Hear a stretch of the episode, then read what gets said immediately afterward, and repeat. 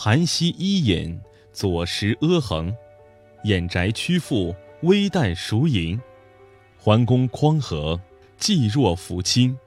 启回汉会，月感武丁。俊逸密物，多事时宁。本句写建立卓越功勋的谋臣策士，意思是周文王潘熙遇吕尚，尊称其为姜太公。伊尹辅佐有功劳，商汤封他为阿衡。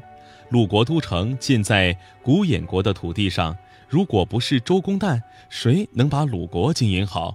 五霸之首齐桓公力匡天下混乱，频频会合诸侯，救助弱小国，扶正风雨飘摇的周王室。多亏有了管仲，尹氏齐礼记挽回惠帝太子之位，奴隶傅说、孟感武丁成为贤相，众多贤士勤勤恳恳辅佐君王，国家富强又安宁。武丁孟傅说。司马迁的《史记》记载了中国历史上一个奇异的梦——武丁孟傅说，这是怎么一回事呢？我们都知道，自古以来，孔子被人们尊奉为圣人，但最早被尊奉为圣人的，据说是傅说。他是我国殷商时期卓越的政治家、军事家、思想家及建筑学家。傅说从政之前是一名奴隶，在傅岩做苦役。那里是虞国两国交界之处，山势险峻，因山涧的流水常常冲坏道路，奴隶们就采用传统的方式以土石阻拦，但效果不理想。傅说在劳作中发明了板柱术，即用两块木板相加，两边各置两根木船，用麦草捆缠，中间填满湿土，或加以石灰、草泥。以除岛石筑成土墙，这种方法不仅效率极高，而且筑的墙质量过硬。可是，身为奴隶，傅说得不到重用。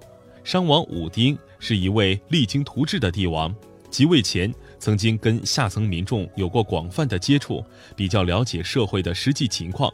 即位以后，因为父亲去世，丧事在身，他把政事交由大臣们处理，他只是从旁观察，思索复兴殷商的方略。有一天晚上，武丁梦见上天赐予他一位圣人，这个人披着奴隶穿的衣服，说自己姓傅名月，正在做苦役。武丁醒来以后想：富者相也，乐者乐也。天下当有负我而悦民者哉？认为这是个好兆头，自己要得到一位治理天下的好帮手了。天亮以后，他把梦境告诉了百官，却没有一个人相信。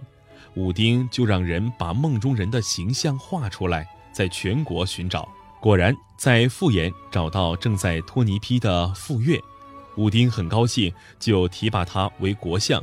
这就是后来孟子所说的。傅说起于板柱之间。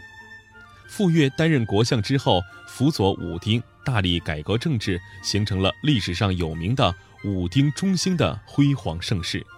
当一个人处于逆境时，不要怨天尤人，要坚信天生我材必有用。